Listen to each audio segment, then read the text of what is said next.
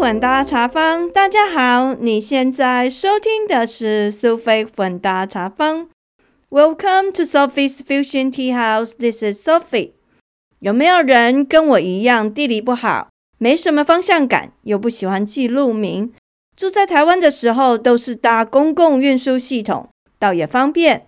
但是来到了美国，地大物博，住在乡下小镇，都是靠自己开车，没有方向感。迷路的经验不好受，后来靠着 GPS 或者是 Google Map 的便利指引，稍微方便一点，可以到一些离家比较远的地方晃，到处去拍拍照，也算是有车带脚，行动自如。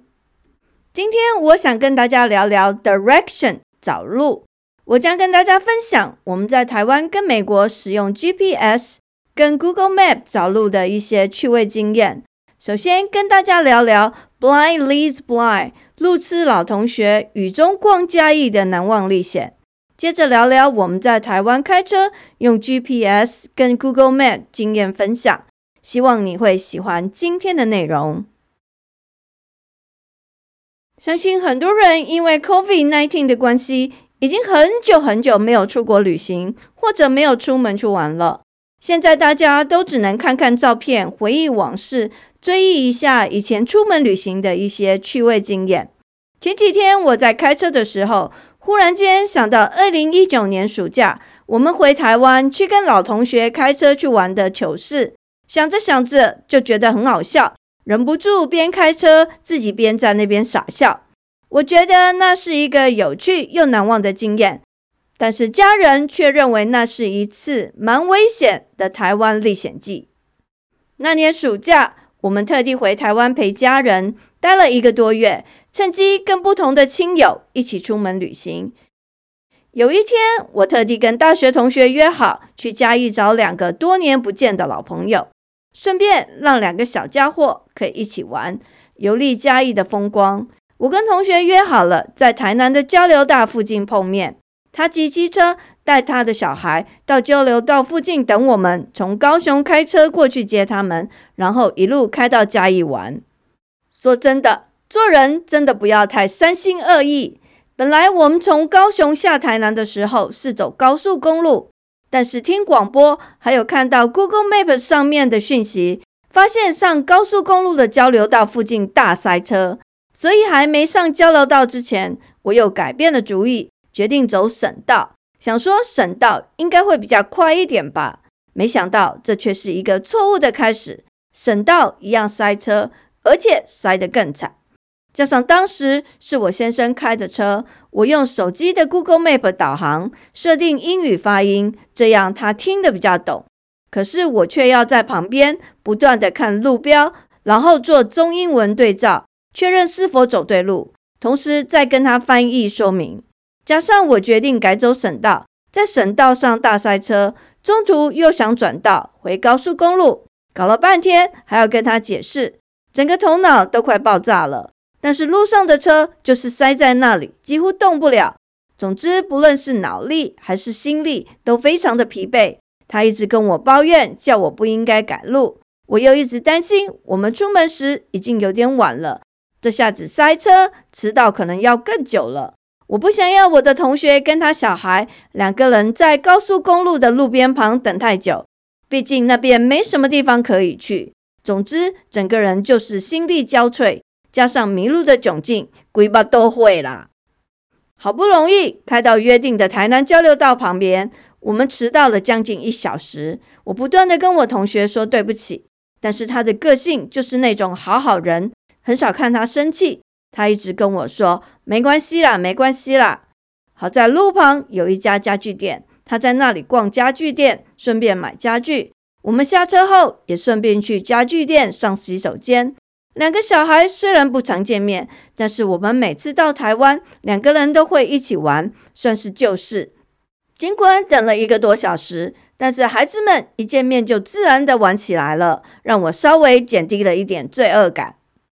那天从高雄出门时就开始下起微微的小雨，可是到了台南，雨势又稍微大了一些，但是下下停行还不算太糟。当我们一群人从家具行走出来之后，我先生把车钥匙交给我，他让我同学坐在驾驶座旁，他跟我说：“It's your turn now。”就是换我开车了。大爷他要休息，受不了我这个超级烂的导航员。然后他说：“She can help you to find direction。”他想我同学看得懂中文，应该会比较厉害一点吧。接着他又跟我说：“You guys can chit chat on the way。”我知道他的好意是希望我可以跟老朋友多聚聚。尽管他不喜欢坐后座，但他还是很识相的去跟两个小朋友挤在后面。只是他的好心却换来一个噩梦，吓得差点吓出心脏病的惊险之旅。我同学坐到驾驶座旁，我把手机塞给他，请他输入我们要去的地址，让他帮我导航。因为我车上没有放手机的手机架，所以只能用人手当手机架。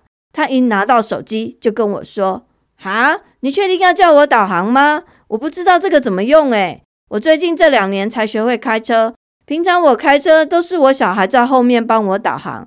他叫我右转，我就右转；他叫我左转，我就左转。我根本都没有在认路，都是他在处理的呢。你真的确定要叫我导航吗？呃，这样有点危险哦。”我怕弄不好哎，我跟他说没关系啦，这是中文的，你看得懂，应该比我们家那个阿多啊来导航厉害多了。我的大学同学推三阻四的，最后还是接受了艰巨的导航任务。想想做人真的不要太自以为是，还是要相信别人的话。真的，我同学讲的还是真的，真的是不谦虚的话哦。他不太会看那个导航，最可怕的是。因为我们都有老花眼，我是配双焦的眼镜，所以看远看近不需要换眼镜。但是镜片贵很多，它比较节省，它是远近各配一副眼镜，所以看路的时候是戴它平常用的眼镜，但是看手机的时候就要换老花眼镜。现在想想当时的状况，真的是很好笑。我们一路开到嘉义的路上，他就两副眼镜换来换去。一下子戴近视眼镜，一下子戴老花眼镜。我先生看到他换眼镜的动作，一直就在后面摇头。虽然他听不懂我们的对话，但是他知道自己的决定应该是个蛮严重的错误。平常他对我这个路痴，他喜欢说我是 blind，嫌我像个瞎子，搞不清楚方向。看到我同学的动作，他下了一个很有趣的评语。他说。This is a blind leading another blind. We're gonna have a great time. 其实他这是在说反讽的话。我看到我同学不断的换眼镜，我其实有点紧张又担心，怕我们迷路。可是那个画面又很好笑，因为我同学真的很严肃的看待导航这个任务，又担心自己搞砸了，他一直在换眼镜。一下子抬头看前面的路，一下子又低头看手机，手忙脚乱的。我强忍着笑，专心开车。终于，我们安全的上了台南往嘉义的交流道。我开始放声大笑。之后雨越下越大，视线其实蛮模糊的。我蛮心虚的开车，毕竟四条人命在我的掌控之下。好在从台南到嘉义的第一个目的地明雄，有百分之九十的行程是在高速公路上。上了交流道之后，一切还算稳定。下交流道的部分，我的老朋友事先也提醒我该怎么走，倒也没有什么迷路。我们总算平安到达第一个目的地，大家都松了一口气。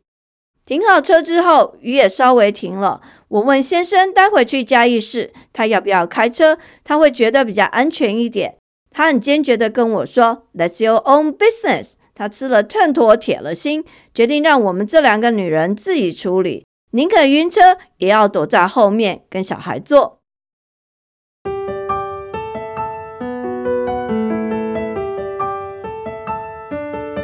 在朋友家尽兴的聊了一个多小时，我们道谢离开，前往下一个目的地嘉义市，找一个曾经是北漂，在台北待多年的前同事。十年前，他搬回嘉义故乡，专心作画。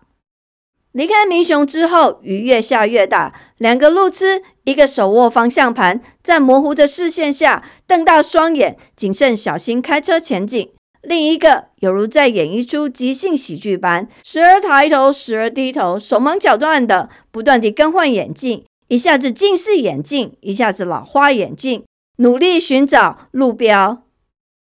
一般说来，我比较喜欢开高速公路，虽然车速比较快，还算比市区单纯一些。所以在明雄往嘉义市的高速公路上，我们还算过得平顺，只是雨稍微大了一点，有时候看的不是很清楚，开车的时候要比较小心一点。但是没有迷路。下了交流道之后，市区的路况比较复杂，再加上天气状况比较差，迷路闹剧就开始上演了。我们两个很难确定究竟是该立即转弯，还是该等待下一个路口再转弯。转了一两次转错之后，后面的小孩也受不了了。我同学的孩子拿出手机，一起加入导航的行列。我们家这一个也很想帮忙，但是他看不懂路标，所以只能在旁边瞎操心。于是两个大人，两个小孩，四个人一起加入导航的行列。你一言我一语，七嘴八舌，大家争执着该在哪个路口转弯，转错了又互相责骂对方。我先生坐在那里，觉得既好笑又无奈，一如惯常的评语：台湾真是处处是惊奇，处处是惊喜。他自己就深陷在惊奇、惊喜与生命危险的闹剧之中。他唯一期待的就是赶快下车，到达那个画家家。经过了两次转错路之后，我们终于到达了画家朋友家。在他家门口，还为了车子该怎么停，又争执了一会。好在画家出来指点，总算把车子停好，大家都松了一口气，终于可以不用坐车了。开心的跟朋友聊天叙旧，参观他的画作。时间过得很快，转眼已经到了傍晚。可惜我的画家朋友有事，没办法跟我们一起吃晚饭。我们两个女人本来想去吃嘉义的砂锅鱼头，但是画家告诉我们，那是在中正路，是市区，不好停车。再加上两个阿多啊，听到鱼头就退避三舍，谢谢再联络，没有意愿想吃。经过民主的方式表决，可惜我同学他小孩这个呆男囡啊，居然弃我们而去，加入阿多亚的行列。三票对两票，我们只有放弃吃砂锅鱼头的念头，还说将来有机会再到嘉义去吃。没想到三年过去了，还没有机会回台湾。人生啊，真的是要活在当下，把握现在，因为你不知道下一刻会是什么。前往嘉义市区觅食的探险是那一天的旅程中最精彩惊险的部分。我这个灰姑娘不喜欢在天黑的时候开车，因为近视深，总觉得车灯不够亮，晚上开车看不清楚。那天又遇到下雨，我们对嘉义市又不熟，找路找得晕头转向的。我同学的小孩也一起加入导航的行列，放弃砂锅鱼头的晚餐，我们边开车边找吃的。其实有点危险，加上意见不合，大家争论不休。后来匆匆忙忙的在 Google Maps 上找到一家连锁西餐厅，决定少数服从多数，当晚吃西餐。前往市区的路上，天色昏暗又下雨。每次我问同学说该转弯了吗，他就说让我再看一下。有时候他跟我说再过两个红绿灯再转，可是他小孩却在后面说。不是啦，过三个才转哦。你们两个怎么都看不清楚啊？很逊呢。我回他：哦，你不知道哦，我跟你妈近视都很深呢，加起来一千多度，所以才要叫你帮忙看路啊。你跟那人把视较好，看较清楚啦。我同学又在旁边骂他小孩说：怎么可以跟阿姨讲话这样这么没礼貌嘞？大家七嘴八舌的。我边开车边问。到了没？到了没？要不要转呐？是不是那个路？你看对不对啊？小孩又跟我说：“到了，到了，赶快转呐！”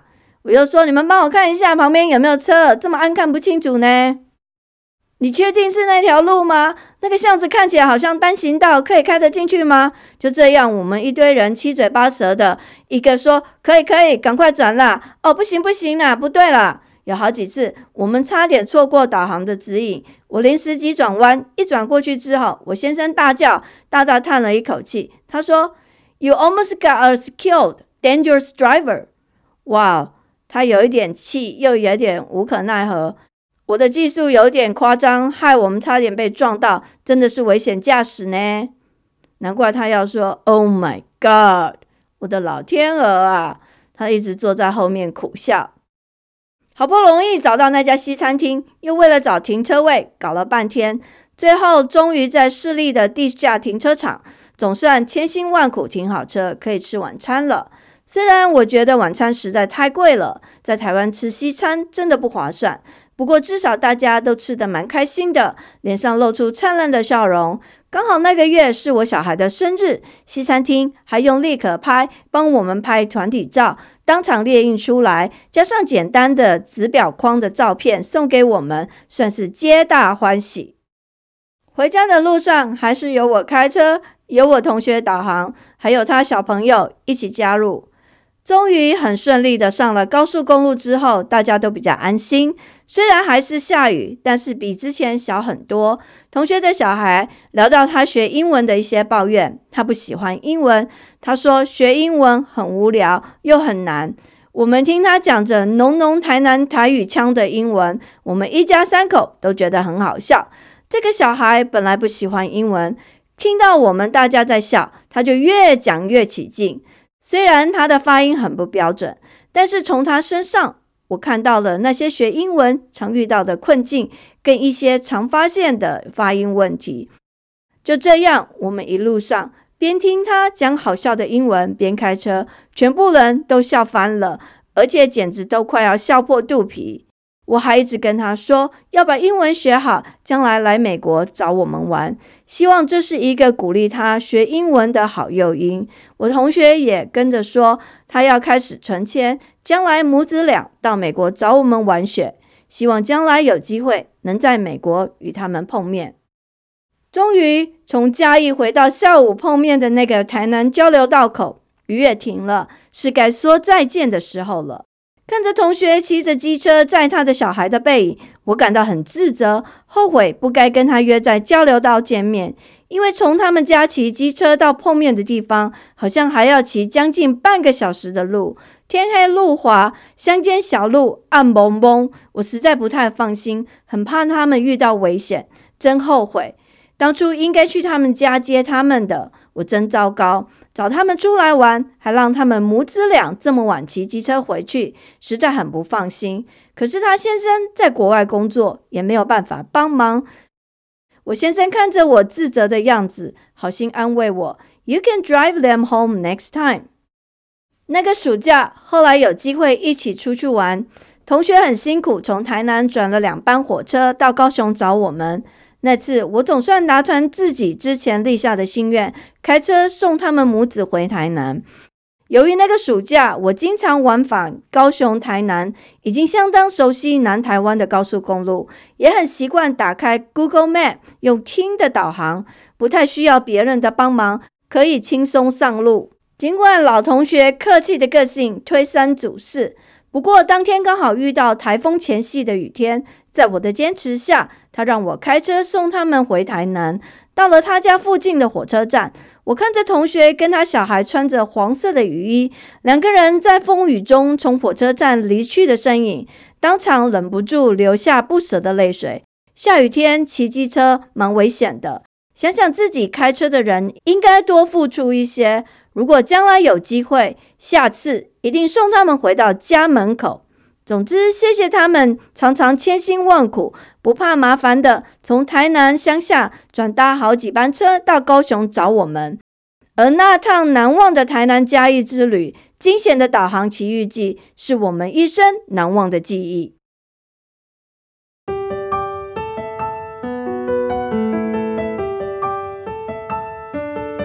不知道你们有没有这样的经验？很多会开车的人。其实非常不喜欢问路，即使迷了路，还是死要面子，非要自己找到不可。像我就不一样，只要找不到路，我一定会停下来在路边问路。在台湾骑机车的时候，常常利用停红绿灯的时候问旁边的机车骑士。在美国，随便问人好像不太安全，所以一般我都是开车到加油站加点油，顺便问加油站的人。因为我这个人东西南北分不清楚，先生担心我迷路，所以我们买了 GPS，出门比较方便。当时我们买的那一款，根据网络上的说明，在台湾可以使用，所以我们到台湾的时候就兴冲冲的带上路，没想到到了台湾却派不上用场。不知道是我们使用者的问题，还是制造者的问题。总之，带着 GPS 回到台湾却成了废物，让人非常的挫折。后来只能借用家人的 GPS，总是不太好意思。好在近几年来，Google Maps 手机导航找起路来倒是蛮方便的。我这个人不喜欢开车，能不开车就不开车。加上我在台湾虽然拿了驾照十几年，可是只有开过一两次。我的开车技术是在美国练出来的，所以不太敢在台湾开车。我都是请先生开车，然后在旁边当导航小姐。Google Map 其实还蛮方便的，可以设定英文发音，所以在导航的过程中，我先生可以听英文，知道该左转、右转。或是直行，不过台湾的路跟美国不太一样。美国的路很多都是棋盘式的，直直的，右转就是直的往右，左转就是直的往左。除了不同州的路标的设计有些不同，像有些高速公路的路标指引显示，有的州在远远的地方就提醒前面有上高速公路的匝道；有的州当你看到路标的时候，就是要直接转弯。但是那个时候通常根本就来不及。不过这还算是小事，顶多错过上高速公路的匝道，再绕回来而已。但是在台湾用导航，对外国人来说却有点吃力。像我们在台湾开车的时候，听到导航请我们右转，但是在那个瞬间，右边其实有三个路口。我先生常常问我，究竟应该转哪一个？每次我都在瞬间傻眼。不知道究竟应该转最右边的，还是中间的，还是左边那一个右转？有时候看起来不止三条路，那就真的是嗯，在那边安装啊，只能凭直觉挑一个碰运气了。左转那就更有趣了。高雄跟台北不一样，高雄有分快车道跟慢车道，在快车道还有特别左转跟右转灯。我其实还蛮喜欢开高雄的路，一来路很大。再来有分快车道跟慢车道，汽车不用跟机车挤来挤去，开起来觉得还比较安全。可是快车道转弯有时候还蛮不知道该怎么办的。记得以前高雄的快车道可以直接右转，可是二零一九年那一次我们回高雄的时候，变成不能右转，必须要提前一个路口切到慢车道再右转。当时我们在高雄开车的时候，我先生问我究竟能不能右转。我跟他说 "I'm not sure"，他有点生气，回答我：“这是你的国家，你怎么会搞不清楚呢？”说来这就好笑了。